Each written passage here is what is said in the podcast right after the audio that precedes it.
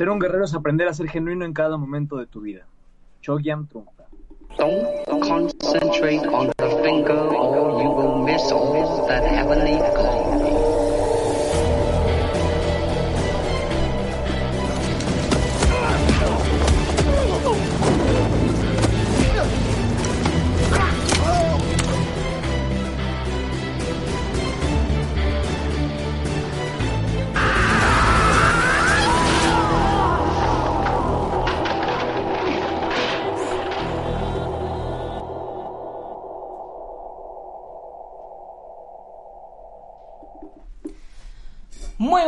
Días, tardes o noches, dependiendo desde dónde nos estéis oyendo. Soy Nacho Serapio, fundador y director de Dragon, y estamos en nuestro programa número 717 de Dragon Magazine, tu programa de artes marciales y deportes de contacto. Hoy es martes, si no me equivoco, 25 de febrero de 2020. Sigo cansadísimo, pero bueno, hoy no nos podíamos escaquear porque tenemos un súper, súper invitado. Ya le habéis visto al principio del programa, pero antes dejarme recordar, como siempre, a quién dedico el programa. Hoy se lo dedico a la gente con sordera, porque hoy es el Día Internacional del Implante Coclear. Una técnica con la que se consigue que una persona con sordera profunda pueda oír a través de la estimulación eléctrica de las células acústicas dentro del oído interno que es algo genial para la gente que está ya un poco cascada del oído, como mi madre, por cierto, que no sé si le podrán hacer esto o no, pero ella va ahí con su sonotone y bueno, más, más feliz que, que un regalín. Cuando no quiere oír nada, los apaga y, y apañado. Bueno, y hoy en nuestro programa entrevistamos a uno de los youtubers marciales que más carisma generan. En su canal, que a día de hoy tiene 25.300 suscriptores, ahí es nada, comparte con sus seguidores entrenamientos, reflexiones, opiniones e incluso desde este último año sus primeros eh, combates. Así que, sin más, vamos a darle la bienvenida a Tengu. ¿Cómo estás, Tengu?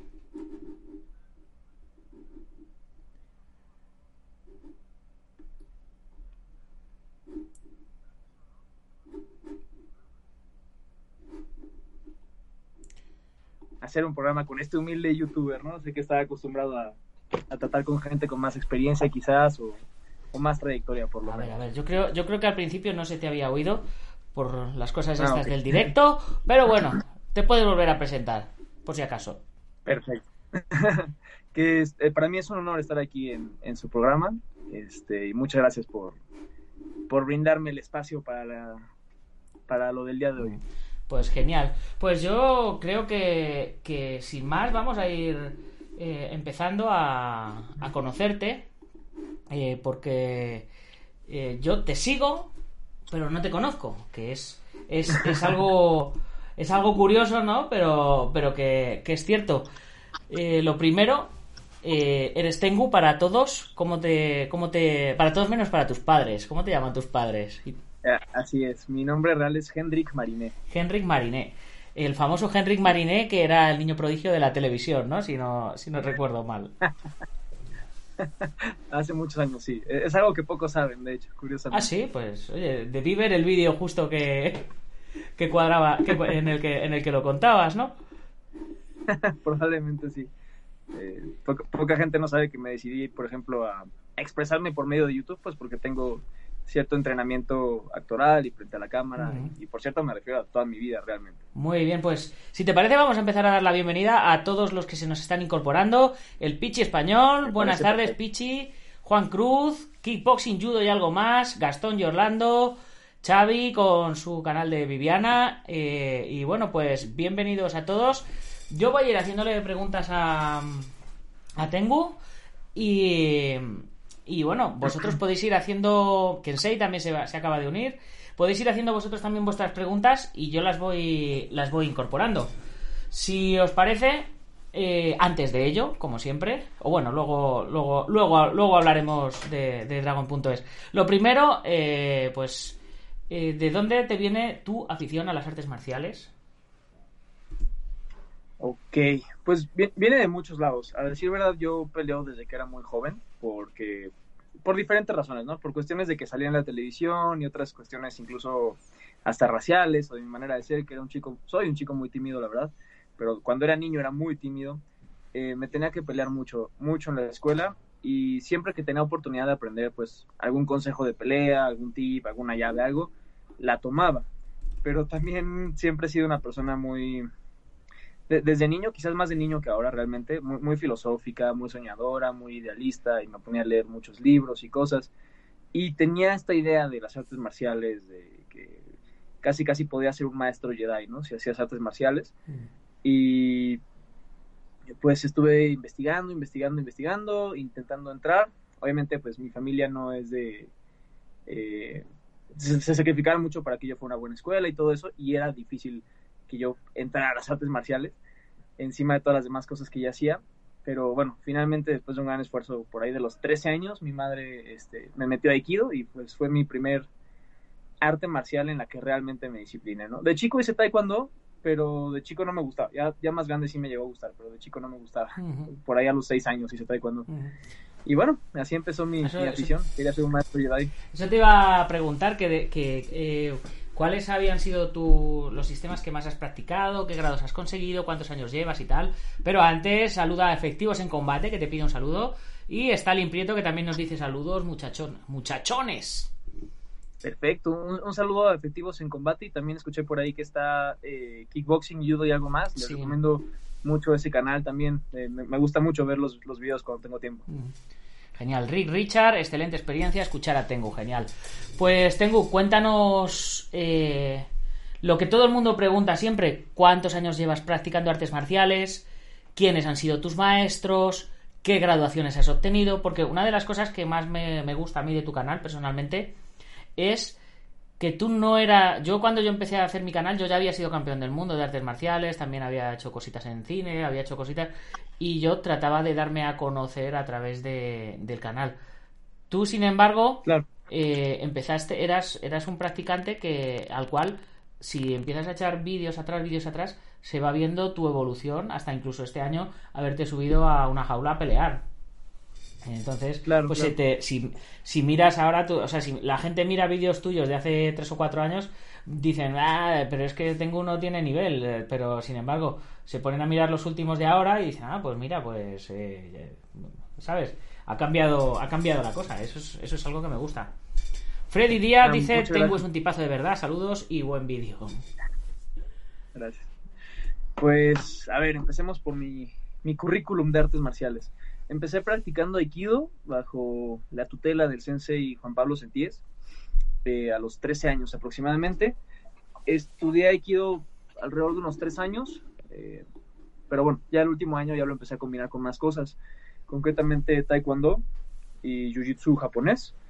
Taekwondo el estilo Modu Kwan con el maestro Víctor Hugo eh, Calzada de la escuela de Daewoo Moon y Jiu-Jitsu con Edmundo Ortega de la escuela del Sosai Daniel Hernández, la Federación Mexicana de Jiu-Jitsu. Y bueno, ahí pues se me abrió mucho el panorama eh, de las artes marciales porque el aikido eran puros llaves, proyecciones y bueno, seguramente sabes que el aikido pues es muy es muy dogmático en, Ujú. en muchas cosas, no lo digo como algo malo, lo digo como algo bueno, pero sí es tiene cosas muy particulares, ¿no? No competencia, no resistencia, y a partir de que entró a Taekwondo y Jiu-Jitsu, pues tengo mis primeros torneos, mis primeros combates a nivel nacional. Tuve dos torneos a nivel nacional y un torneo pues más local. Y pues me empezó a gustar más. Después practiqué Wing Chun. Eh, Jiu-Jitsu nada más lo practiqué unos seis meses. Taekwondo lo acabé haciendo alrededor de tres años. ¿Llegaste a sacar el negro de taekwondo? No, ojalá. era muy... Era era una etapa comple- compleja porque yo entré a la universidad aquí en México a los 16 años, cuando por lo general se entra entre los 19 y 20 años, ¿no? Entonces hice mi escuela preparatoria y mi universidad al mismo tiempo, los fines de semana, y encima practicaba tres artes marciales, ¿no?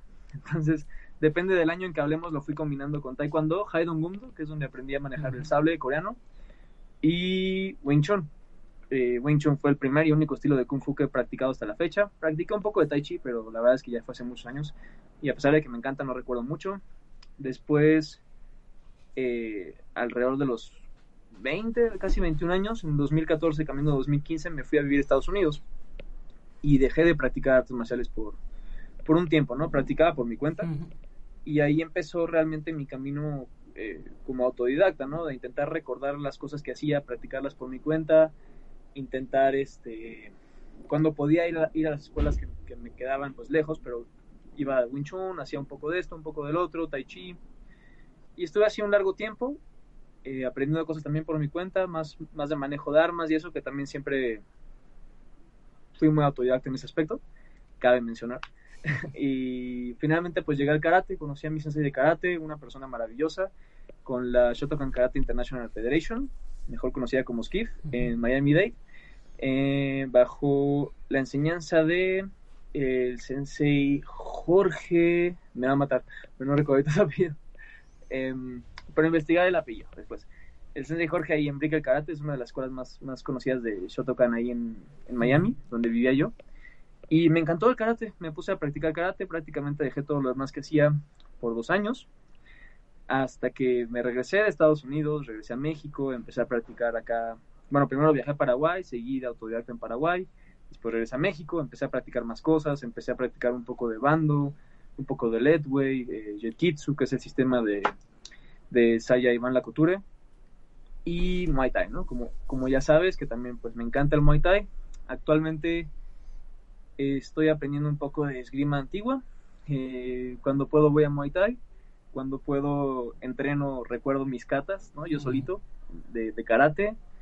Y pues practico con mi sable. Entonces intento no, no, descartar todo lo que he aprendido, sino que llevarme un poco. También supongo que conoces al Sensei Bruno Orozco, que también sí. tenía un canal muy grande de YouTube. Eh, pues cuando puedo y él, él, muy, muy amablemente me invita de vez en cuando a, a entrenar a su escuela, a quedarme ahí y todo y cuando puedo pues repaso un poco de, de, mi aikido con él, aunque realmente llevo unos meses sin ir, ya, ya hace falta otra vez. Uh -huh.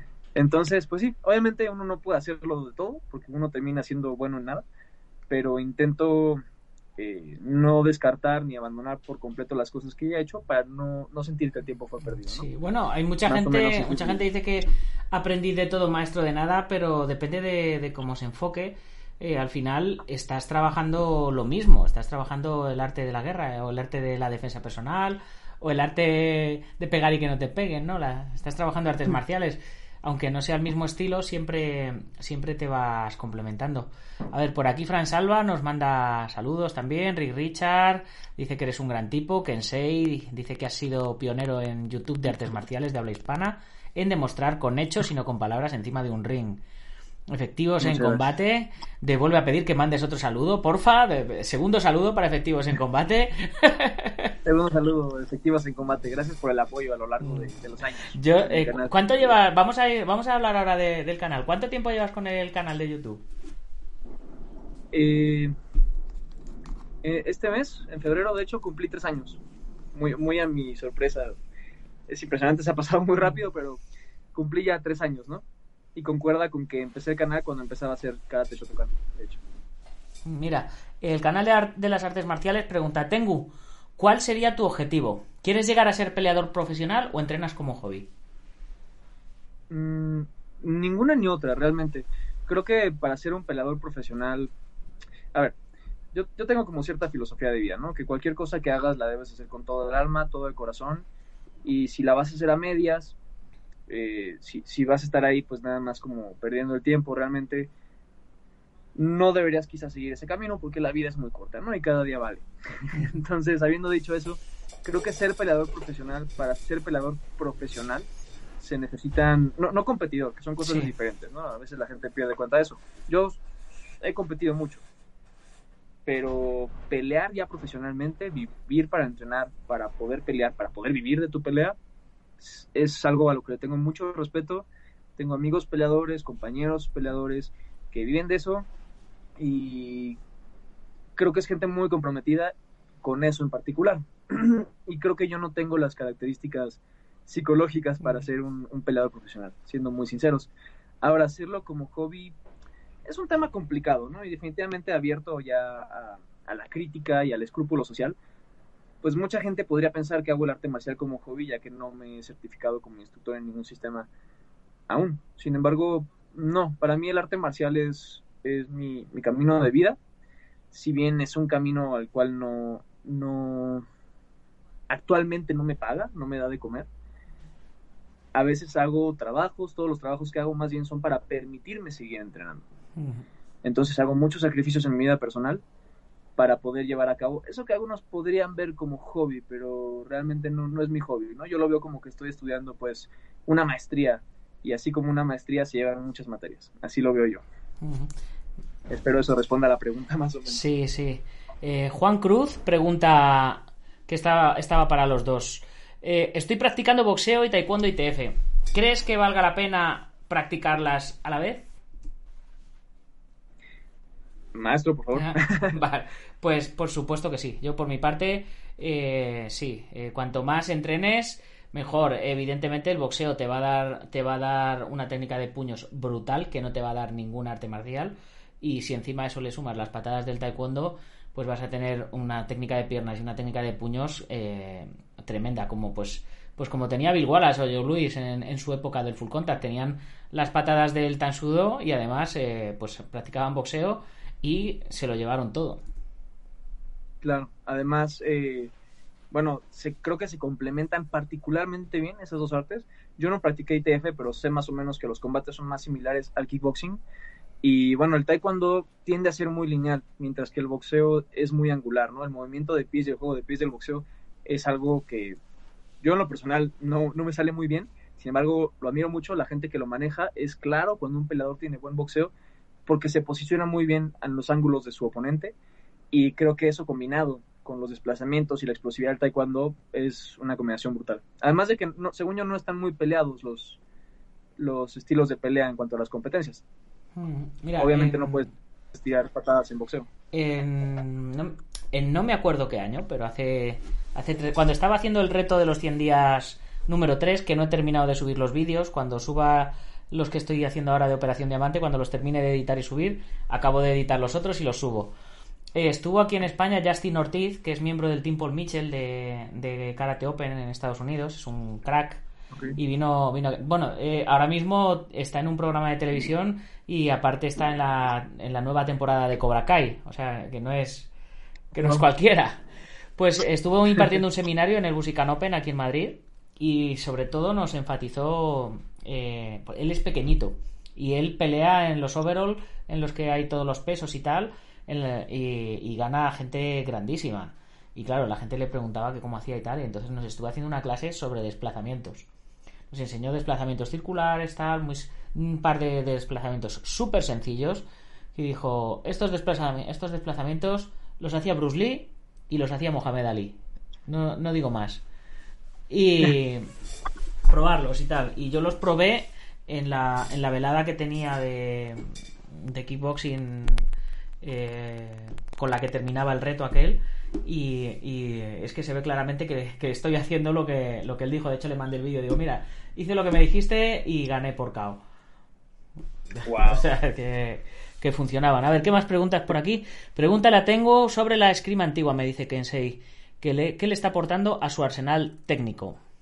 Stalin Prieto dice no conozco a Tengu, pero he visto que se ocupa de lo que más nadie hace por este medio y es hablar sobre la disciplina, respeto y honor y a pesar de su juventud pienso que es un artista marcial muy completo.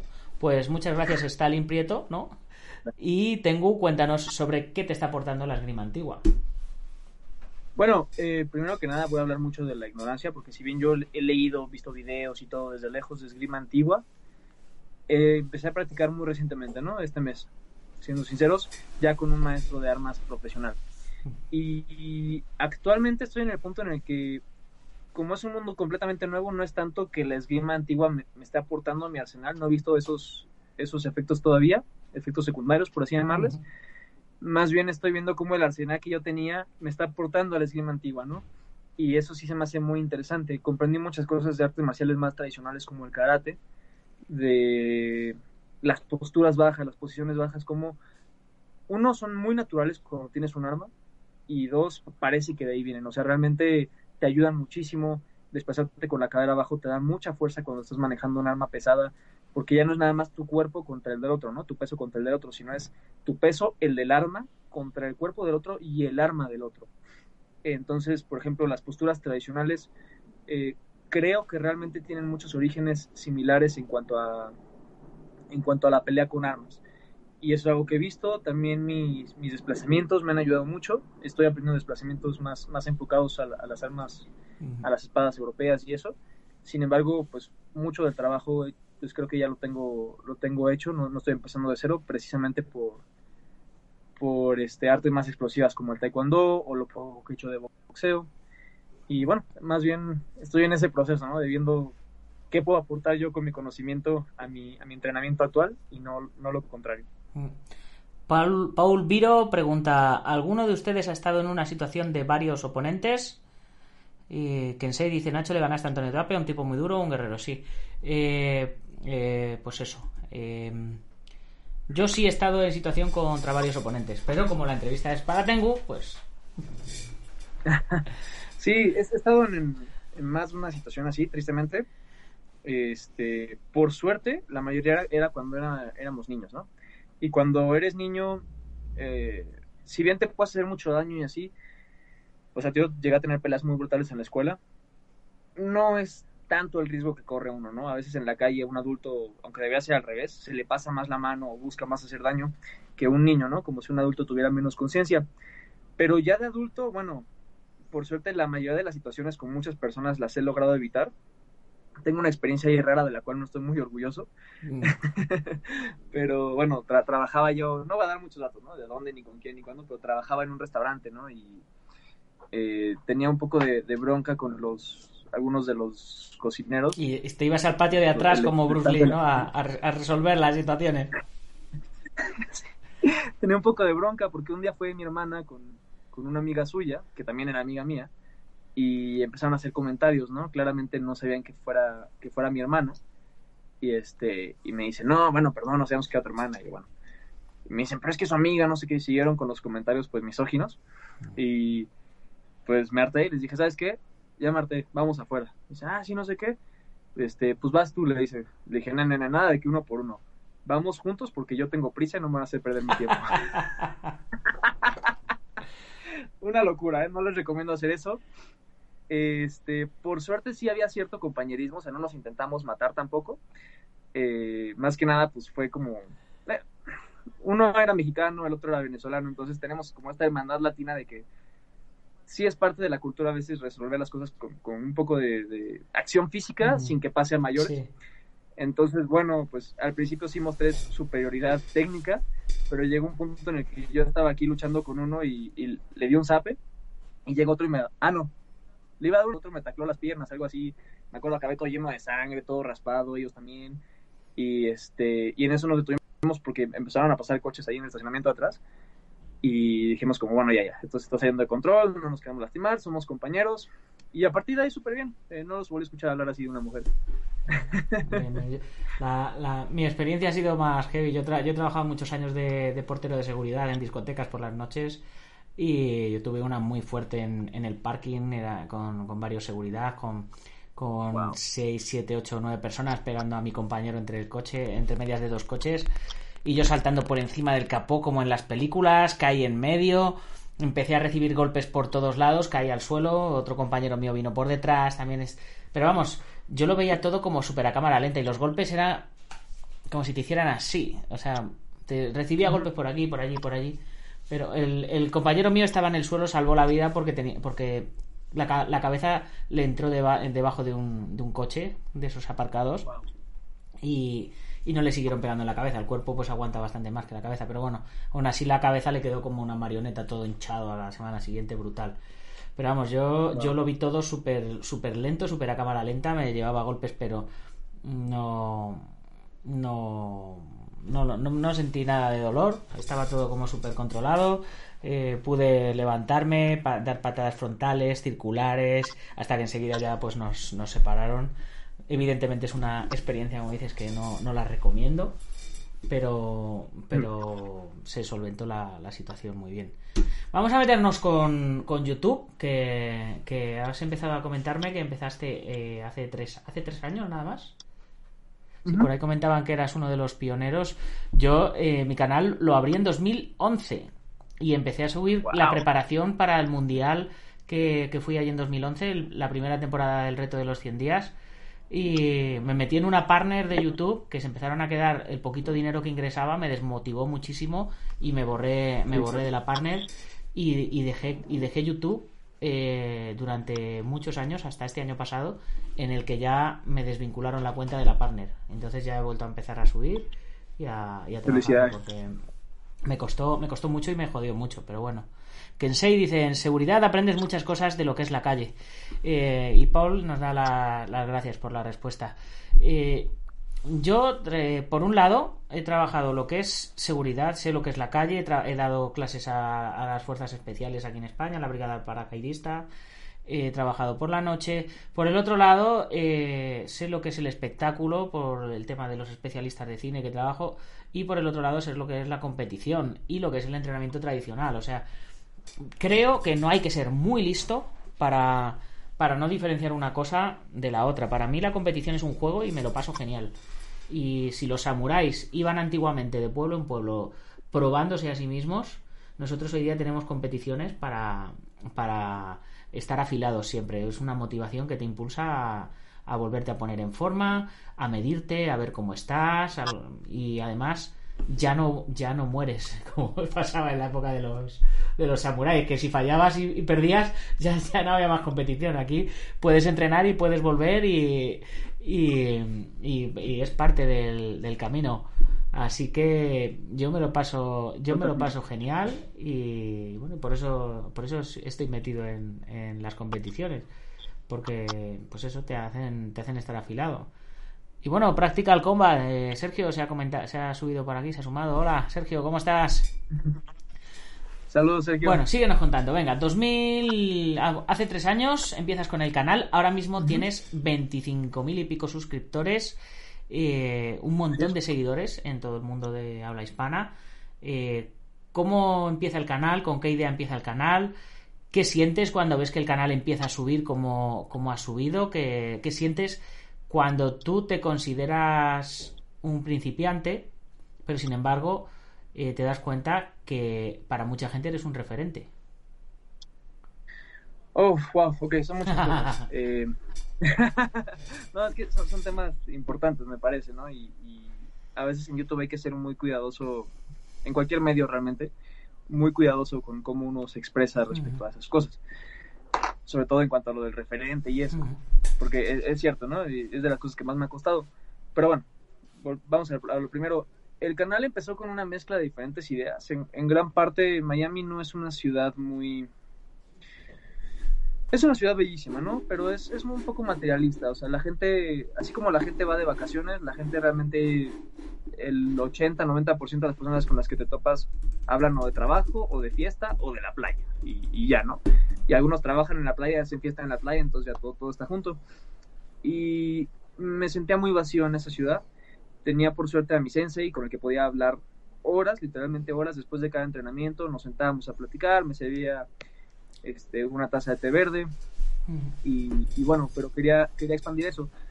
Por un lado era eso, que quería contactarme con más personas. Originalmente los videos eran para, para compartir con mis amigos, eh, o sea, compartidas con algunos de mis amigos. Dije, pues conozco mucha gente del medio, pues ellos pueden hacer videos de respuesta y todo eso, expresándonos más claro que simplemente en foros de, de Facebook y eso, que si has estado en algunos son muy, muy complejos. Sí, bueno, yo estuve en foros de Facebook y en la época de Hispagimnasios, que no sé si lo, si lo conocerás o no. Eh, esos foros eran duros, duros. Yo, lo que son haters y cosas de esas, en aquella época con los foros de, de Gimnasios, antes de que, de que pegara el Facebook y de que pegara el eh, YouTube y demás, bueno, yo es que tengo ya 42 años. Eh, esto te hablo de, de la época de los años 2000, finales de, de 1990 y pico y, y 2000 por ahí. Estaban los foros brutales, te, te stalkeaban, te seguían, ahí sí que se creaban cuentas falsas para bombardearte, bueno, bueno, aquello, aquello era, era brutal. Sí, sí, sí, y, y de hecho es una de las cosas que me gustó de YouTube, ¿no? Decir, ¿sabes qué? Puedo dar la cara aquí. Mm.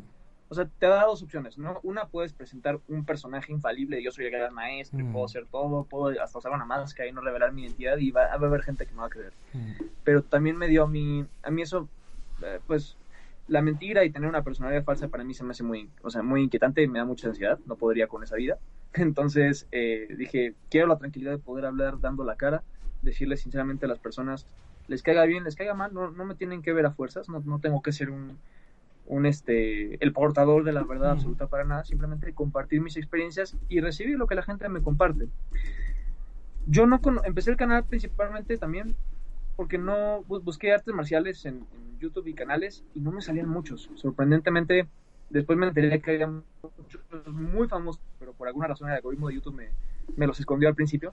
Y en lo que sí creo que fui el pionero, más bien en lo que estoy realmente seguro de que fui el pionero en, en YouTube, fue en eh, no mantenerme aquí en mi, en mi, cuarto, mi casa, seguro, en mi cámara, sino que pues me expandí a otros youtubers, les escribí a varios eh, el primero con el que tuve contacto fue de hecho Alberto Barbera y, y antes de abrir incluso el canal y bueno, eso siempre se lo voy a agradecer.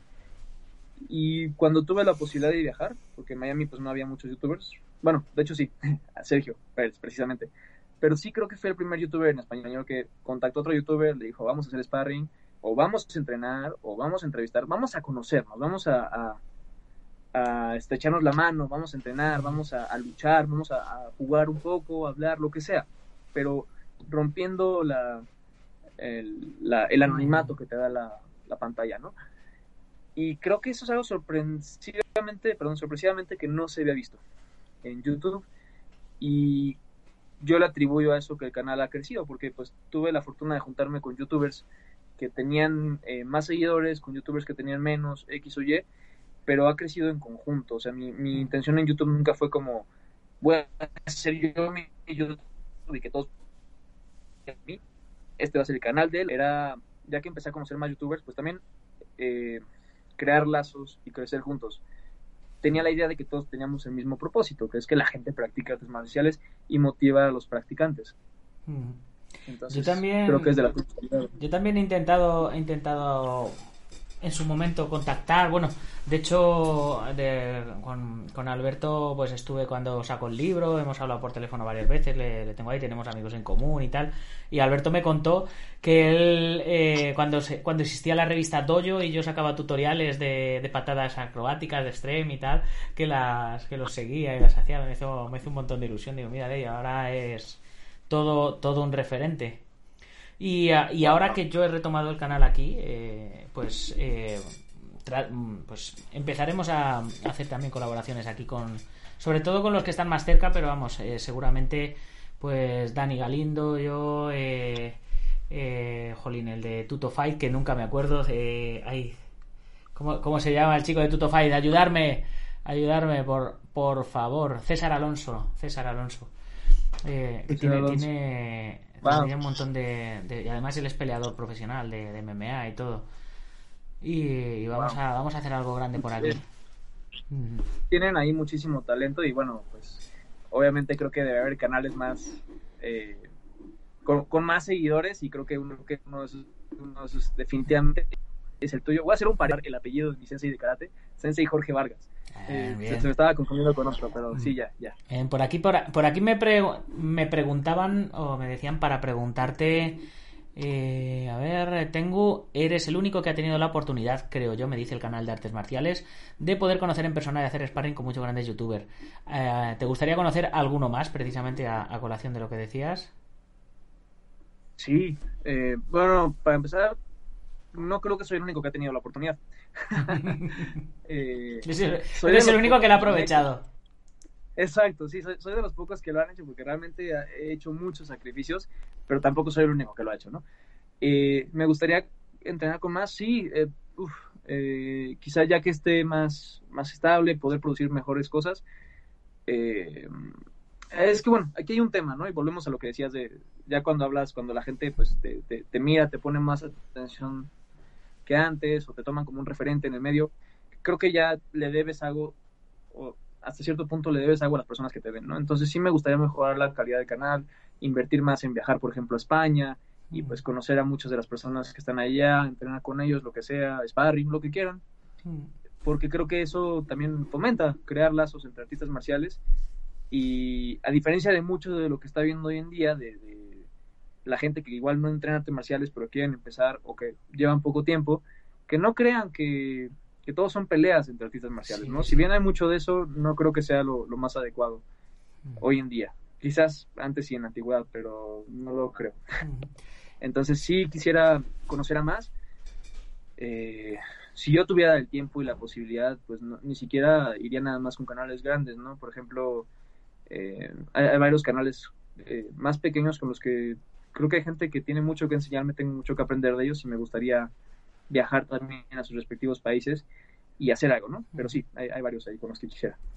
Es muy posible y, ya eh, lo suelto aquí de primicia. Si todo va bien, el 5 de junio estaremos en Bogotá, en Colombia, haciendo la primera edición de la Batalla de Toledo versión Colombia, que están interesados en que lo movamos allí. Así que Colombia está más cerca de, México que, que España. Así que si la cosa va para adelante, te lo comentaré por si puedes desplazarte para allí, que hagamos una quedada o que hagamos un seminario o, cualquier cosa. ya te digo, la fecha sería el, pues el fin de semana del 5 de junio. Así que ves, ves mirando pasajes y me dices lo que cuestan y tal, a ver si, si podemos hacer algo, ¿vale? Perfecto, muchísimas gracias. Vale, ¿qué más preguntitas teníamos por aquí? Puedes preguntarle, efectivos en combate, me dice eh, si conoces a Jonathan Becerra. Fue elenco de Código Fama. A mí me encantaría que le hicieras una entrevista, ya que es muy bueno en Kung Fu Wushu. Pues a mí, eh, efectivos en combate, si me pasas el contacto, yo encantado de hacer entrevistas. Al final, eh, Dragon es un medio de comunicación. ¿Conoces a Jonathan Becerra? No te voy a mentir, es muy probable que sí lo haya conocido. Sí, no sé si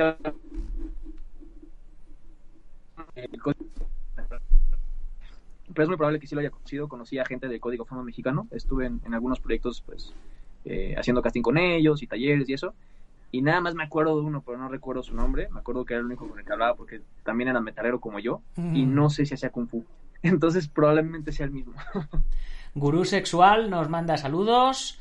Eh, el canal de las artes marciales Dragon, eh, ¿te, refieres a mi, a mi mail? Bueno, a tu email o al, o al mail de eh, Jonathan, Becerra, era, ¿no? sí, sí, claro, si me puedes pasar el contacto, yo me pongo en contacto con él sin problema. Kensei, otra pregunta te manda. ¿Cuál arte marcial de las que has practicado te ha aportado más, tanto a nivel marcial como a nivel humano? Wow. Eh, hay, hay una distinción importante en cuanto a qué artes marciales te aportan qué cosa. Y mientras hablas, voy a seguir poniendo, voy a seguir poniendo tu canal para que la gente le vaya echando un vistacito. Ah, buenísimo, muchas gracias. Este, no, no es una regla general, o sea, no, no creo que, por ejemplo, podría decir que el Wing Chun, pero no creo que por ser Wing Chun. Creo que en muchos aspectos es por cómo me enseñaron el Wing Chun en el sentido de que sí me abrió los ojos, mi Shifu sí me, me explicaba para qué servían las cosas, cómo se pueden usar y cómo no, en un realismo eh, pues muy, muy necesario aquí, en, por lo menos donde yo vivo, ¿no? en la Ciudad de México, que es un lugar donde la violencia no es algo extraño, tristemente, y a partir de ahí mi acercamiento a todas las artes marciales siempre fue mucho más abierto, ¿no? respetando ya con una mentalidad más clara qué es la técnica, qué es la práctica, qué te sirve para qué, qué le sirve a quién. Y me abrió mucho mis horizontes eh, respecto a entender todas las artes marciales por lo que son y valorar a cada una lo que son. Y sobre todo la escuela. Pero no podría decir un arte marcial, porque no. En mi caso no ha sido el arte marcial en sí nada más lo que me ha aportado. O sea, obviamente me han aportado cosas físicas, ¿no? Y también puedo hablar de eso. Pero mis maestros, le, le debo todo a mis maestros. O sea, actualmente cara de cuántas escuelas de Muay Thai no hay por ahí, no estoy diciendo que sean malas, pero pues solamente he embonado con un maestro de Muay Thai, con uno solo como lo he hecho con mi crew, ¿no? Y, solamente él me, eh, me, tiene paciencia para ciertas cosas y él entiende mi estilo de vida y todo eso, mientras que otros maestros igual me digan, ¿sabes qué? Pues, si no estás peleando o qué haces aquí, no entiendo de lo que haces. Este, mi sensei de karate, con el que ya les expliqué que me pueda sentar horas a platicar, horas a debatir. Eh, entonces, creo que más que nada son mis maestros a los que les debo todo. Creo que he sido muy afortunado en ese aspecto. Y ahora, en las cuestiones físicas, eh, me desarrolló, por ejemplo, la sensibilidad. El jiu-jitsu me hizo que no me sienta tan incómodo peleando en el piso. El karate me desarrolló la explosividad y la velocidad de las patadas, ¿no? Que tus patadas vengan de ángulos raros. Perdón, el karate no, el taekwondo. El karate me ayudó mucho a, a controlar mi cuerpo, mis posturas, a saberme manejar, no sentirme, sentirme incómodo con mi cuerpo, que pues sentía que me quedaba un poco grande, crecí un poco rápido y me sentía torpe. La verdad es que sí era una persona muy torpe y lo sigo siendo en algunas cosas, pero el karate me ha ayudado mucho en eso. El Muay Thai me ayuda mucho pues a llevarme a mis límites físicos, de estar usando todo mi cuerpo este, explosivamente, golpeando cosas o, o haciendo combate por horas. Y, entonces sí hay aspectos físicos y cualidades físicas que cada arte marcial eh, ha resaltado, al menos en mi entrenamiento, definitivamente. Muy bien, yo tengo una, una pregunta, a ver, eh, Sergio Pérez, excelente luchador, dice Stalin, Juan Sánchez, Kisokuman, saludos, tengo desde Irún, eh, kickboxing, judo y algo más. Bueno, tú sabes que aquí en Ecuador tienes tu casa, ya estás invitado a, a Ecuador. Artes marciales profesionales, te saluda también. Eh, ah, es Dragon, pensé que era el canal de Tengu. Juan Sánchez Kisokuman, ¿qué, ¿qué grados tienes, Tengu? Podrías preguntar, por favor, y qué artes marciales has practicado. Eso lo hemos comentado al, al principio de, del canal. Eh, básicamente, Tengu eh, es tan crack que tiene los mismos grados que el mismísimo Bruce Lee. sí, de hecho. ¿Verdad? El canal de las artes marciales sería un honor que vinieras a España. Ojalá llegue ese momento, sí, sí. A ver si, a ver si para la batalla de Toledo 9 te puedes venir y, participas en la batalla y hacemos una quedada, un seminario y tal. Y Guillermo Long, saludos Tengu. ¿Te gustaría retomar Shotokan Karate en un futuro o quizás un estilo de karate full contact como Kyokushin para complementar con el Muay Thai que ahora entrenas? Ok, sí, totalmente. Por eso no he dejado del todo el Shotokan. Eh, por supuesto que me gustaría entrenarlo. De hecho, esta semana probablemente tenga tiempo de ir a una escuela que está muy cerca. Uh -huh. el problema ya son manejar los recursos del tiempo y el dinero y eh, sobre todo eso, ¿no? Eh, con todas las cosas, balancearlo con todas las cosas que estoy haciendo. Pero sí es para mí importante conseguir mi cinta negra en Shotokan. Sí es para mí importante conseguir un grado de instructor en Shotokan porque creo que con todas las demás cosas que estoy aprendiendo voy a ser un karateca muy diferente a, a, lo normal, ¿no? Cada karateca, cada sensei de karate aporta sus propias experiencias y creo que las mías eh, son muy específicas y pueden aportar algo. O si algún día tengo estudiantes de karate, por supuesto que sí. Eh, tomar el Kyokushin, lo que siempre les digo, si yo viviera 200 años, 300 años, mmm, probablemente habría muy pocas artes marciales que no entrenaría. Eh, pero ya tomar el Kyokushin como una, una disciplina, cambiarlo por el Shotokan y eso, no me no me gusta mucho, la verdad. No, no, le dedicaría tanto tiempo a eso, salvo que fuera mi única opción, que no pudiera hacer Shotokan. Porque el Kyokushin me parece un estilo increíble. Eh, respeto mucho a los karatecas de Kyokushin. Y el Kyokushin resalta en el karate precisamente por lo que mencionas. Voy a cerrar un poco la ventana por el, el viento, está muy fuerte. El Kyokushin resalta un poco lo que mencionas, eh, que es full contact. Sin embargo, eh, para lo que practico, pues el Muay Thai me, me atribuye más al respecto, porque el Kyokushin pues descuida mucho la cara de los golpes y bueno, el Muay Thai se me hace un poco más realista en ese aspecto. No es por decir que el Kyokushin no sea fuerte, no es por decir que los entrenamientos más brutales que existen, porque definitivamente sí. Eh, pero yo en lo personal, lo que se adapta a mí, creo que una de mis debilidades, incluso podrían ver muchos, es el aprender a cubrirse bien la cara, a bloquear bien los golpes a la cara es algo con lo que he estado trabajando a lo largo de los años y que el Muay Thai me ha ayudado bastante. El Kyokushin probablemente me afectaría más en ese aspecto, entonces por eso prefiero el Shotokan. Juan Sánchez pregunta, eh, ¿qué libro marcial recomendarías? Eh, wow. Muchísimos. No, no, sé si les puedo recomendar uno por encima de otro, ¿no? Pero bueno, me encanta el arte de la guerra, me encanta Gorin no Sho de Miyamoto Musashi, me encanta La mente sin límites, ¿no? que no es un libro como tal, más bien son cartas de Soho Tokuan. Eh, y más allá de eso, libros que no son particularmente de artes marciales, pero que son muy importantes para los artistas marciales, me parece, pues son, eh, no sé, eh, las meditaciones o el diario de Marco Aurelio, los diarios de, de, ¿cómo se llama? Séneca, perdón, o sea, los que hablan mucho de estoicismo, creo que es una gran ayuda para la gente que se quiere dedicar al, al camino de la vida dura, del guerrero, y para realmente cualquiera, pero sí, les recomendaría leer más de filosofía Y bueno, Bruce Lee, obviamente, me parece que fue una persona, o sea, si bien él me parece que no publicó libros, personalmente, pues tenemos sus diarios, sus escritos, todo eso. Y él juntaba muy bien las filosofías de Oriente y Occidente, en mi opinión personal. Así que es un gran comienzo para que, que le interese, pues, no sé, leer el Tao del Jeet Kune Do o, o, los libros de Bruce Lee que sean, las ediciones más bien de Bruce Lee que se han sacado en su nombre. Se me hace un gran comienzo. Yo estoy eh, a favor, por supuesto, soy súper fan del, del, libro de los cinco anillos. De hecho, antes de que, bueno, ya como veis aquí arriba, los que lo estáis viendo en YouTube, eh, llevamos 717 podcasts de lunes a viernes sin parar desde hace ya unos cuantos años y eh, podcasts en vídeo son desde el 600. Pero en la hemeroteca hacia atrás tenemos hecho los podcasts del libro de los cinco anillos comentado y adaptado a nuestro tiempo, tanto para MMA como para defensa personal.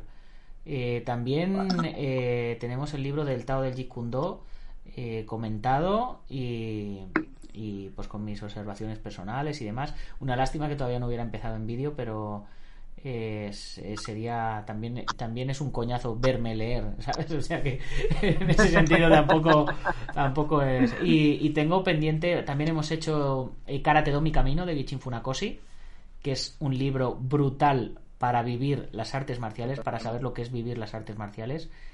Y, y tengo pendiente el arte de la guerra que, que le estás haciendo tú también. Yo para examinarme de 20 grado, yo he tenido que pasar por el arte de la guerra, el Tao Jeet Kune Do y el Gorinoso para examinarme de los, de los grados Dan. Dentro de nuestro arte marcial son libros de, de cabecera, así que, así que los hemos tenido que, que estudiar y, y, destripar.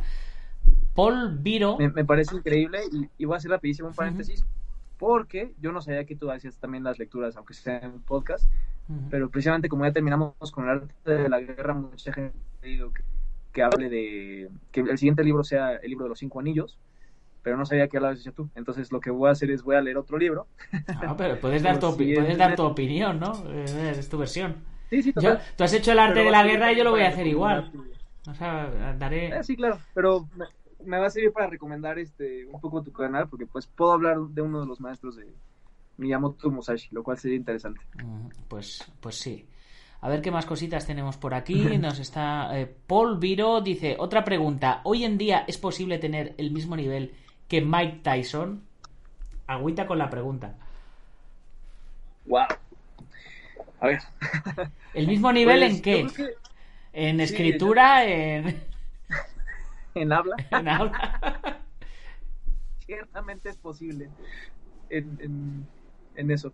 Bueno, creo que un buen atleta siempre se está adaptando a sus tiempos y siempre es un, o sea, los, las leyendas más grandes de los deportes de contacto han sido de una u otra manera parteaguas, que hacen lo mejor que pueden con lo que tienen y encima cambian el juego a su manera, ¿no? Creo que Mike Tyson, eh, en el mundo del boxeo hoy en día, si, si fuera otra vez joven y todo, se tendría que adaptar y volver a adaptar, y lo mismo puedo decir de incluso Bruce Lee, o sea, a veces los juzgamos por lo que hicieron, pero si los tomáramos en cuenta hoy en día, pues sería algo diferente, seguramente. Así que, pues bueno, si quieres referirte pues a Mike Tyson, yo creo que puedes ver algunos de los íconos boxeadores que tenemos hoy en día. Aunque su estilo de pelea sea diferente, es por un motivo, mm. un motivo inteligente realmente. Mm. Y hay que tener en cuenta que Mike Tyson, detrás de él todos conocemos a la figura de Mike Tyson, pero eh, Mike Tyson era un equipo de trabajo con un montón de gente detrás. Mike Tyson tenía detrás de él y de su entrenamiento al mismísimo Kuz D'Amato, que era la misma persona que tuvo detrás de su entrenamiento Mohamed Ali. Entonces... Sí. Y que de hecho hacían muy buena mancuerna juntos ellos, ¿no? Porque Mike Tyson tenía una psique muy, muy compleja y pues sabía eh, motivarlo eh, para que lograra su, sus sueños. Claro. Eso es muy, es muy importante. Eh, tú puedes tener talento, pero si no te ayudan a, a forjarlo, eh, es muy complicado. O sea, eh, siempre hay que, dentro del mundo autodidacta, que ahora hablaremos del tema autodidacta, hay que saber agarrarse a, diferentes guías para que te lleven a, al camino al que tú quieres llegar. Eh, Alberto Hidalgo, ese Nacho Bueno, este es sin duda el mejor programa diario de artes marciales, eso esperamos. Kensei, Battle of Toledo, Mixer Rules. Kensei, ¿estuviste en la batalla de Toledo? y no me dijiste nada, no me digas eso. Mixed Rules son una, unas reglas que hemos utilizado en la batalla de Toledo, eh, parecido a un MMA Light, eh, era tipo Kyokushinkai peleando en pie y luego pues con trabajo también en suelo. Eh, yo quería hacer la modalidad de Full Kempo que se utiliza en, en la Federación de Kempo, que es muy parecida. Pero bueno, eh, como yo no puedo estar en todo, eh, me ofrecieron llevar las Mixed Rules y, salieron, salieron muy bien. A ver, Alberto Moral, buenas noches. Llego tarde, sí, Alberto, llegas un pelín tarde. Casi vamos a seguir un poquito más, pero, pero vamos, normalmente el programa dura media hora y llevamos 50 minutos. Juan Sánchez, muchas gracias. Eh, Alberto Hidalgo, referencia o sea, a los libros de Bruce Lee. En 1969 publicó Jung Fan Kung Fu, si no recuerdo mal. Kensei dice que se llamó Chinese Kung Fu. Se llamaba el primer y único libro que publicó Bruce. Pregunta para los dos. ¿Qué opinan de la pelea Tyson Fury contra Deontay Wilder? Yo no la he visto porque este fin de semana he estado em, embarcado en el tema de lo de la batalla de Toledo. Sé que ha ganado Tyson Fury, pero no puedo opinar porque no he visto nada. El entrenador, el Eh. entrenador de Ali era Angelo Dundee, pero otro de los hombres, dice Kensei, pero otro de los hombres que estaba detrás era Kusdamato. Créeme que sí. Sí, yo tampoco he visto la pelea, pero he, escuchado los análisis y la quiero ver. Se ve una pelea muy interesante. Eh, ¿Tampoco lo has visto? No, no he tenido tiempo. como artistas marciales no tenemos precio, ¿eh? Artes marciales profesionales, comenta, Kus D'Amato es el verdadero artífice del entrenamiento pliométrico moderno. Es un cambio de entrenamiento moderno para los deportes de contacto y boxeo. Pues ahí, ahí queda eso. Bien, ahora que, que nos siguen haciendo preguntas, yo como youtuber tengo que seguir haciéndote preguntas de, de YouTube. ¿Cuál ha sido el vídeo que ha marcado un antes y un después en tu canal? ¿Cuál ha sido el vídeo que mejor te ha funcionado y por qué crees? Oh, wow. Ok. El video que ha marcado un antes y un después. Cerrar otra vez la ventana. Probablemente ha sido una, una serie de, de videos que saqué sobre el Aikido. En el cual son tres videos, ¿no? En uno, digo, se llama Defendiendo el Aikido. En otro se llama Criticando el Aikido. Y en otro se llama Si es práctico el Aikido. Y marcó un antes y un después porque realmente hay muchas de las personas pudieron darse cuenta de cómo pienso realmente yo, cómo me expreso realmente yo. Y si bien esos videos pueden verse contradictorios o paradójicos, eh, para mucha gente no lo son. Muchos practicantes de Aikido se comunicaron conmigo y me dijeron, oye, qué buen video, muchas gracias por explicarlo así. Este, yo creo lo mismo. Otras personas me dijeron, ¿sabes qué? No estoy de acuerdo en esto que dijiste, pero pero creo que eh, tienes un entendimiento interesante, que no, un punto de vista que no había visto, y otras personas me dijeron, este, no, no tenía idea de que el aikido podía verse y entenderse de esa manera, y, y bueno, creo que fue un parteaguas en el canal también, porque pude tocar las dos cosas que para mí son muy importantes. No, si bien he competido y todo, mi, mi, mi ámbito, el que más me gusta realmente no es el deporte. Lo que más me interesa es el arte marcial como como filosofía de vida, como, como herramienta espiritual y para trabajar en ti, contigo, perdón, eh, emocional y físicamente también. Y la defensa personal. ¿Qué te sirve? ¿Qué no? ¿Qué necesitas para estar seguro ahí afuera? Para sentirte bien, para sentirte seguro y en caso de que tengas que, que verte en una situación de, de peligro, de violencia, cómo reaccionar. Y bueno, el Aikido es un arte marcial muy polarizante en ese aspecto y pude expresarme pues, libremente en esos videos. Y mucha gente, muchos aikidokas sobre todo, gente de todo, es, es muy raro, ¿no? Muchos aikidokas ese video, lo, no, no, muchos, pero varios lo comentaron como, tú no sabes nada del aikido, eres una porquería, tú qué sabes, no entiendes nada, este, solamente practicaste tres años, ni siquiera de cinta negra, no puedes hablar. Sí, sí. Muy Yo respetable su opinión. estoy, estoy mirando eh, tus vídeos y, y Ujú. me hace mucha gracia que tienes vídeos con, con 500 visitas, vídeos de 15.000 visitas, vídeos de 60.000 visitas, o sea, eh, eso eh, creo que, que hace... mm, eh, ¿cómo, cómo decirlo? Eh, que, te dan, que te dan igual las visitas, ¿no? Que, que tú te vas expresando y mira, pues unas veces llamará más, unas veces llamará menos, pero no has seguido ninguna estrategia de, de, de marketing, entre comillas, para, para subir el canal arriba, que ha sido como todo muy orgánico, ¿no? La, verdad es que sí, y bueno, si bien podría mencionarse como un punto malo en, mi contra, para mí es, es mucho más, como dices, orgánico, es mucho más cómodo así, porque a veces hago un video y me extiendo y hablo más y estoy en la edición y digo, caray, hablo cinco minutos sin parar de eso en específico, la gente se va a distraer, no sé qué. Digo, ya, da igual, lo subo. Mm. Tiene 200 visitas, ¿no? Que para un canal de mi tamaño es, relativamente poco. Es, o sea, objetivamente es poco. Mm.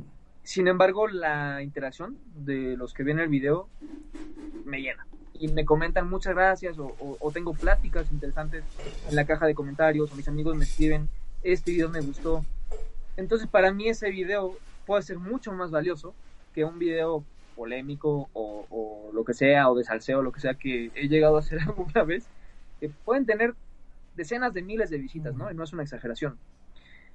Y realmente lo que yo me llevo de eso no es tanto. Y la gente no, no embona tan bien con el contenido. O, por ejemplo, ciertos temas que toco que igual no le no le gustan a muchas personas tocarlo, pero hay un pequeño número de artistas marciales o de gente que no entrena, pero que, necesita escuchar eso, que no, no que necesitan escuchar mi opinión, pero sí necesitaban alguien que hablara de eso. Eh, y, bueno, quizá no son muchas personas, pero me da gusto poder brindar voz a las personas que, que están pasando por ciertas situaciones o que piensan de cierta manera. Y no me gustaría perder eso en el canal, aunque sí creo que tengo que empezar a implementar un poco más estrategias de, no de marketing, pero sí de, ser más constante con el tipo de contenido que, hago, que la gente sepa mejor qué esperar del canal, definitivamente. Eso es algo que me gustaría implementar. Hombre, yo, yo, eh, el canal de, de Dragon, por ejemplo, eh, está creciendo muy, muy poquito a poquito. A ver, Jonathan Naranjo nos saluda por aquí. Tengu, lo he visto y me parece un chaval muy humilde y eso me gusta. Mi respeto siempre, un abrazo. Os. Jonathan Naranjo es un gran maestro de Kempo eh, de, Venezuela ah, que está aquí residente en España. Es como dicen los venezolanos, es muy panita mío, es, mi hermano y, bueno, te, aseguro que es todo un honor. Es muy selecto con, la, con, las cosas que dice. Kensei nos dice que no puede ir a la batalla de Toledo, que estaba trabajando, pero que el año que viene va a participar si la salud y Dios se lo permite. Eh, espero que sí, que, que esté. Antes, también otra primicia, antes de, de, la batalla de Toledo, vamos a hacer otro torneo que se va a llamar el Dragon's Open. Las medallas van a ser así como como con el dragón aquí este, están chulísimas, unos pedazos de medallones que ya están, que ya están hechos y estamos buscando fecha y, sitio. Va a ser por Madrid, por algún pueblo de la cercanía de Madrid. Y estamos ahí que lo tiramos ¿eh? de, primicias. A ver, ¿qué más, ¿qué más cositas? Yo, en el canal, por ejemplo, eh, no es que siga estrategia, eh, sigo un orden. Dragon es una revista. Dragon empezó eh, para los que no me conocen o no sabían de la existencia de este canal, hasta que entrevisté a Sergio, que eh, sin quererlo ha pegado un boom de 100 o 200 suscriptores para arriba, eh, pues yo me alegro. no me alegro por, por el motivo por el que ha sido, pero oye, mira, así llegamos un poquito más, más lejos, ¿no?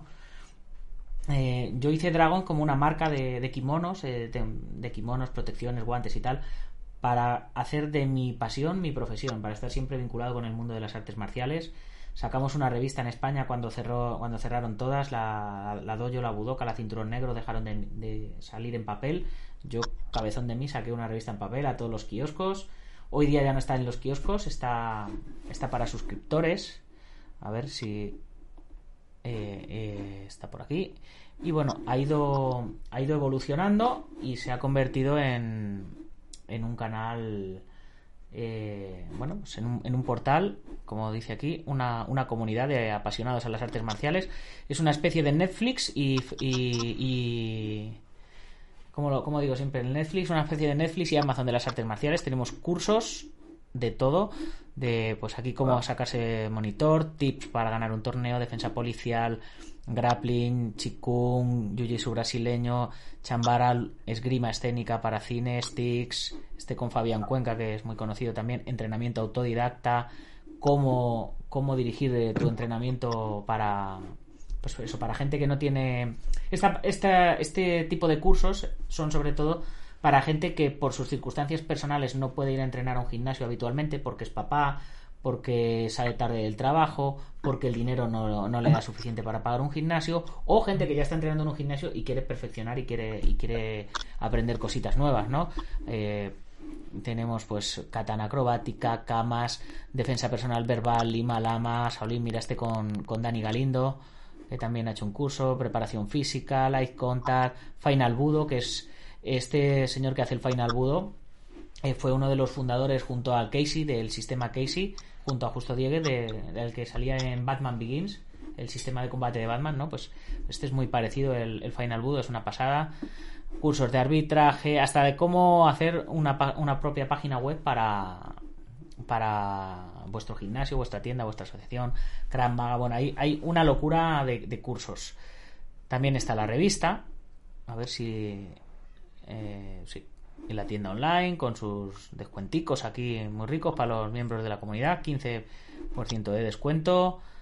La comunidad privada, que, tenemos un chat que exclusivo en Telegram, donde están los profesores de los cursos, los escritores de la revista, gente mítica como el director, exdirector de la revista Doyo, está dentro de la comunidad, está Pedro Conde, está Javier Hernández, bueno, todos los que escribían en la revista Doyo están, están escribiendo en, en Dragón y están, y están todos ahí en la comunidad.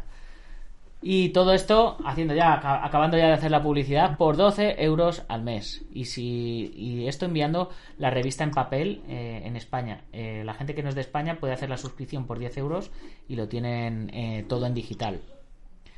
Y, todo esto era porque te iba a enseñar la. Mira, bueno, esta es la comunidad, que es como veis, es una especie de Facebook. todo esto porque te iba a enseñar la revista. Que todo empezó siendo, siendo una revista. Ok.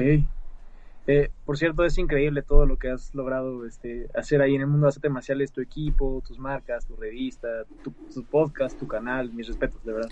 Sí, eh, pues mucho, mucho trabajo lo que, lo que te digo, hacer, hacer de, de mi pasión mi profesión, esa, esa era un poco la, la idea. Y aquí hemos tenido, pues mira, eh, pues a, a, toda la gente esta que te estoy comentando, pues todos están por aquí en, con sus respectivas portadas. Tenemos a Michael Venom Page, eh, maestros japoneses, eh, españoles, americanos, patadas acrobáticas, Chuck Norris. Esta, esta portada no la miréis fijamente mucho tiempo porque podéis quemar vuestra retina.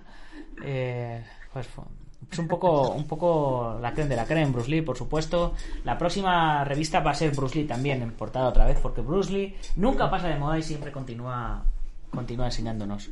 Y esto, aparte de, aparte de colar así la publicidad, eh, porque, pues no, sé, no me acuerdo por qué te lo estaba, por te lo estaba comentando. No, pero está, bien que hagamos la publicidad. Me, parece perfecto. A ver, ¿cuántos maestros imparten los cursos de esta página web? Qué bueno que exista algo así. Eh, cada, a ver, cada tres, eh, cada semana salen tres nuevas lecciones. Eh, durante durante 10 semanas se hace un curso entero. Eh, esto me lo pregunta Paul Viró. Durante 10 semanas salen eh, tres cursos nuevos y cada semana sale una lección nueva.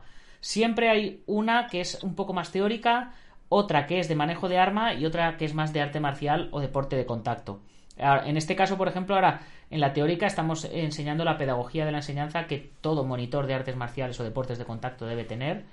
En la parte de práctica estamos con. Bueno, en la parte de armas estamos con Tambo, Tambo Jitsu, eh, que es como el Kali, es eh, la defensa, el palo corto.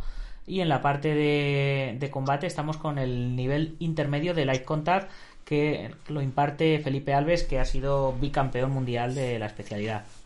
Eh, la mayoría de los profesores son todos eminencias en, en lo suyo. Hay más de 70 cursos, hay más de 900 videotutoriales. El otro día eché la cuenta eh, en euros, porque como hay gente de todo el mundo, pues salía a. Cada, cada videotutorial salía a 0,013 o algo así. O sea, un precio ridículo. Es. Eh, como es como Netflix, eh, pagas tu, tarifa de 10 euros o 12 euros mensuales, dependiendo de si quieres la revista en papel o no, aquí en España, y, y tienes cursos ahí para, para trabajar. Además, es todo progresivo, que eh, mucha gente me pregunta, ¿qué se puede encontrar? Eh, o sea, ¿qué tiene esto que no tenga YouTube? Los tutoriales de YouTube. Eh, y pues lo que tiene es que es progresivo. Que empiezas con la lección 1 tienes trabajo para una semana, va la lección 2, trabajo para otra semana, lección 3, trabajo para otra semana y así sucesivamente y además tienes a los profesores para poderles preguntar, grabarte en vídeo, que te corrijan y lo cual es una auténtica pasada. A ver, Jonathan Naranjo dice, recuerdo cuando me comentaste la idea de Dragon y mira todo lo que has conseguido. Un abrazo, brother. Eh, gracias a ti también.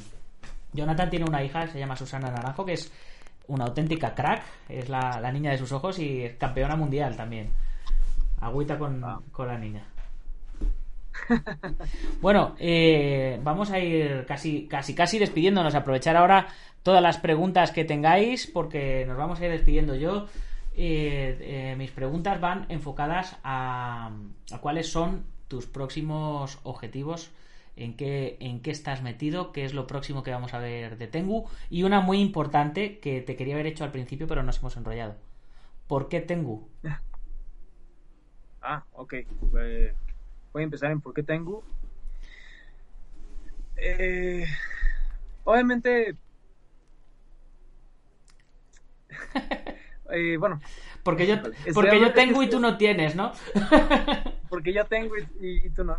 No, es que estudiando bien en todo eso, es complicado realmente eh, como que tener una sola definición de lo que es Tengu.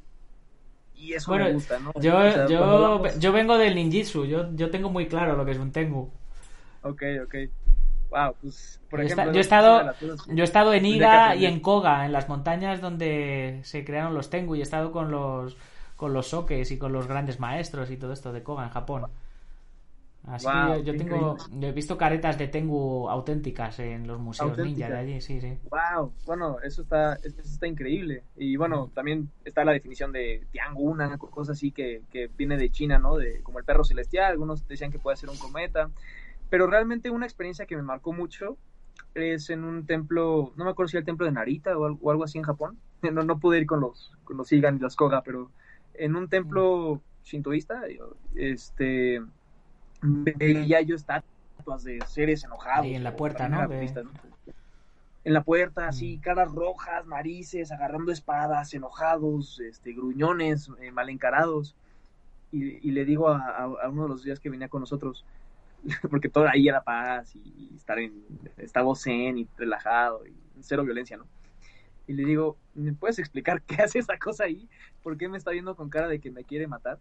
Y me dice, no, no, no, no, no, no, no es de violencia, eso habla de la pasión, de, este, del fuego interno, de, que si persigues tus creencias debes perseguirlas con pasión, este, sin dejarte derrotar. Y eso me encantó. Entonces, particularmente sea pues, una máscara de Tengu, pero bueno, obviamente hay una gran historia sobre los, los verdaderos Tengu y eso. Eh, muy misteriosa, por cierto, es parte de lo que me gusta.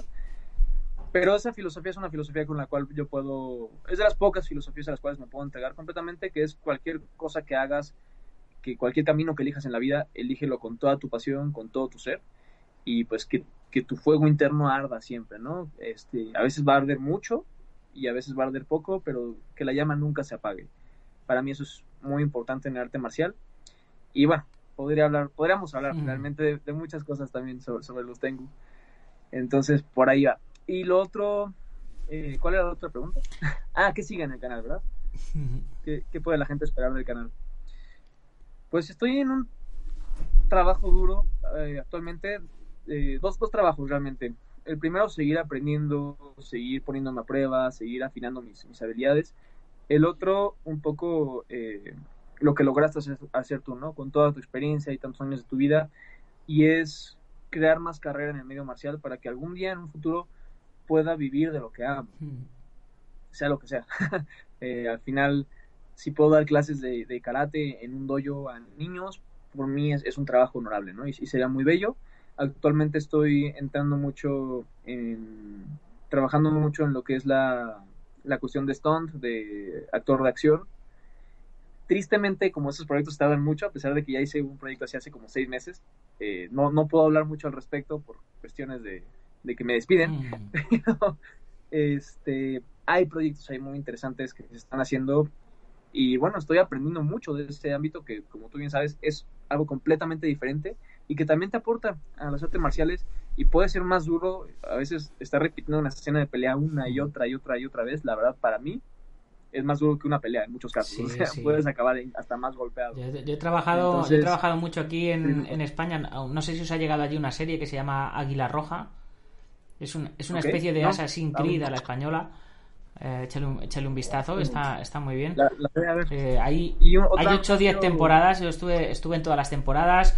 Fui Batman en el, en el show de Batman del Parque Warner de aquí, que es como el Six Flag ese, y luchaba contra todos los malos y todo. ese- he estado muchos, muchos años metido en el tema y bueno, a día de hoy... ¿Está en Netflix la serie? Para, para verla. Eh. ¿Está en Netflix esa serie para verla? ¿Cuál? La del Águila Roja está, está en Netflix. Pues no está en Netflix, pero yo creo que está en YouTube. Ah, la, la voy a buscar. A ver, eh, tenemos, tenemos por aquí YouTube. A ver.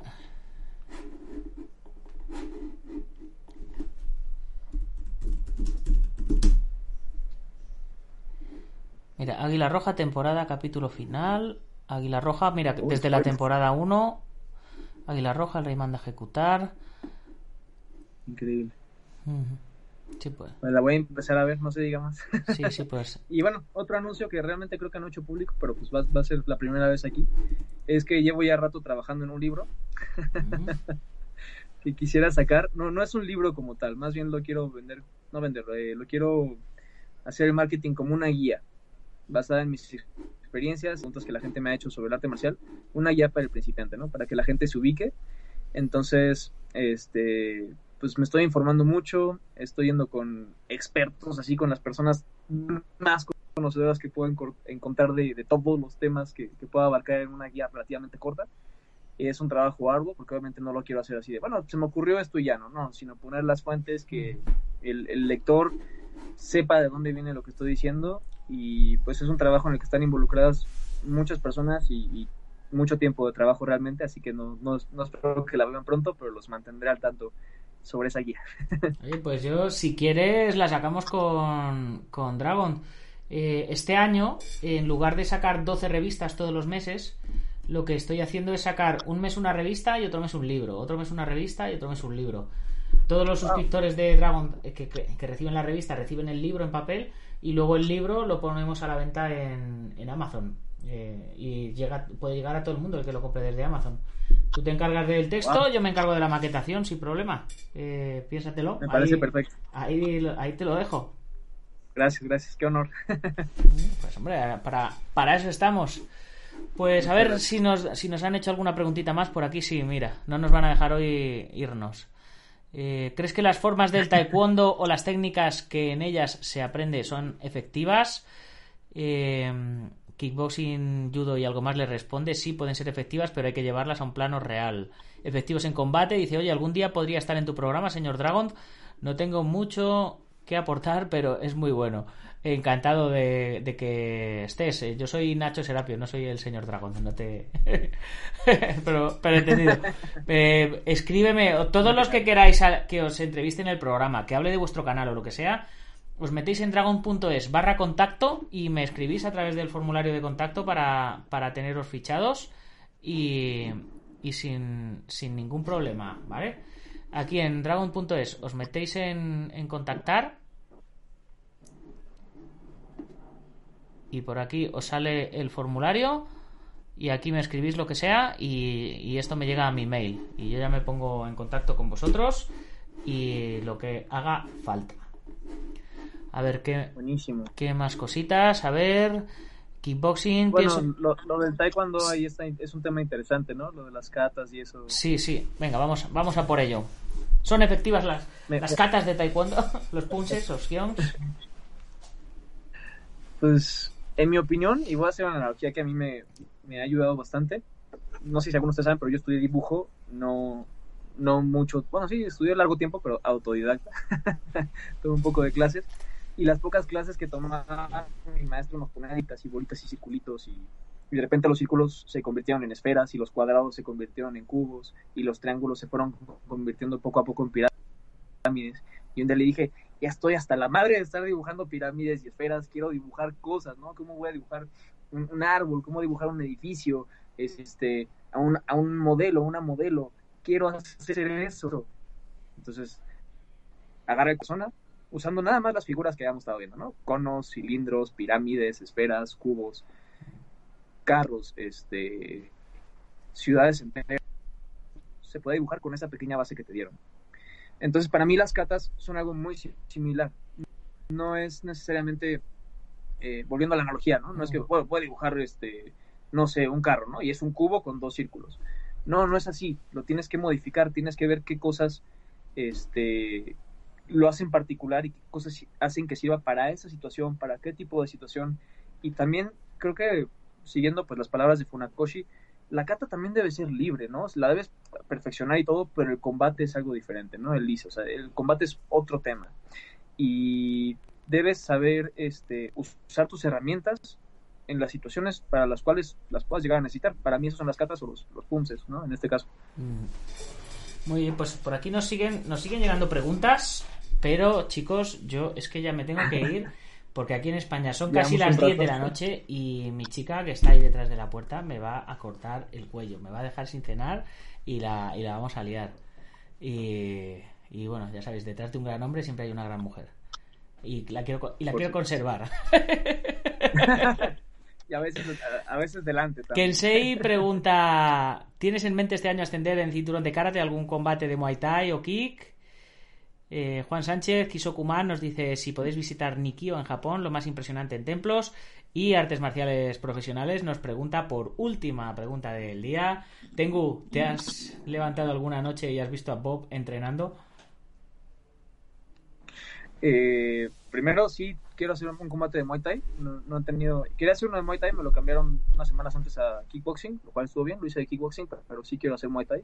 Quiero usar esto eh, grados de karate, estaría bien. No sé si este año, sí, este, este, año sería un buen año para seguir ascendiendo. Actualmente soy cinta azul, eh, quinto Q, entonces quiero seguir subiendo de, grado. Y por último, Bob, eh, no consumo estupefacientes, así que Bob suele ser un personaje muy tranquilo que no se mueve por cuenta propia. Por suerte, nunca lo he visto entrenar.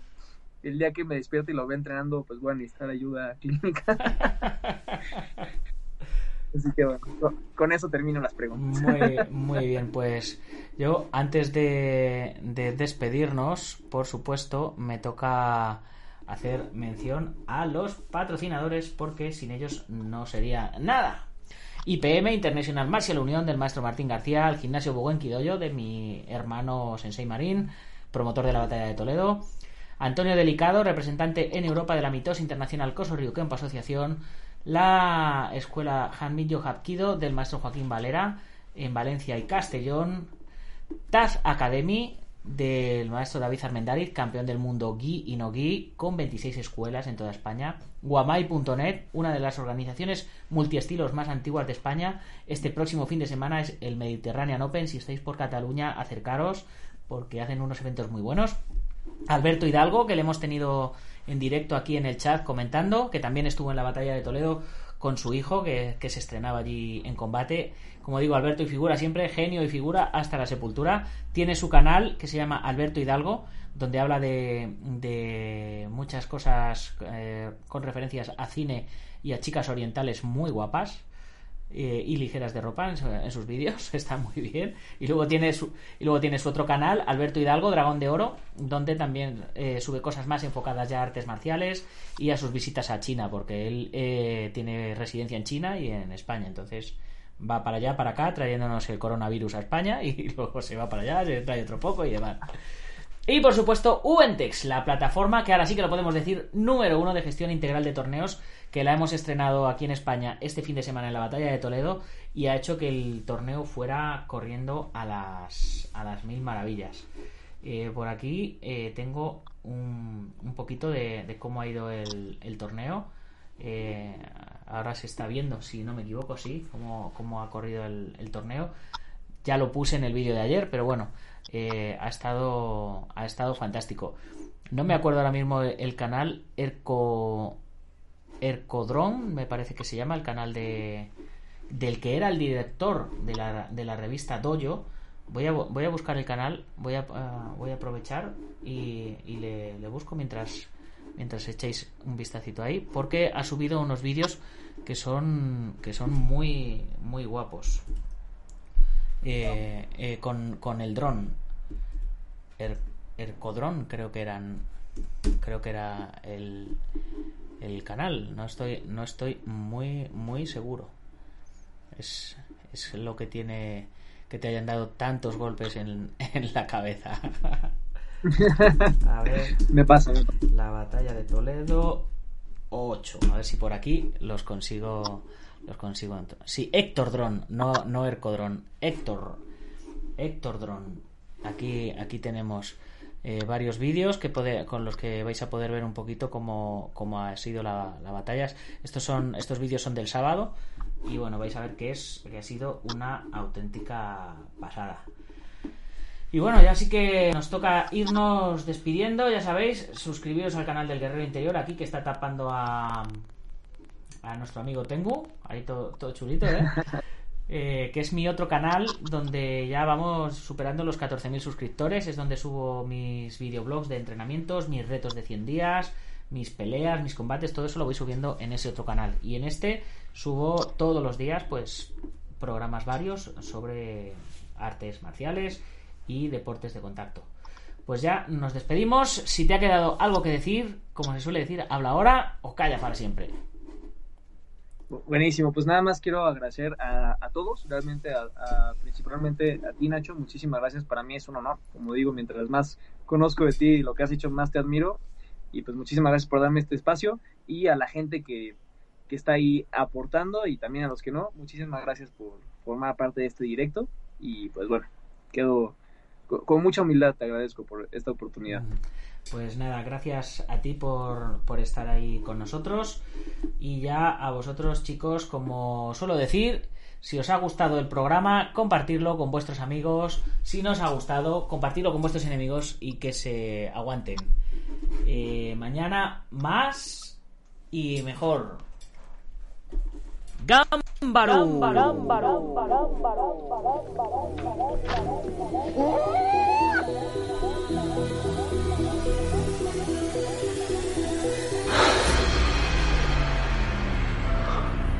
Ya sé Kung Fu.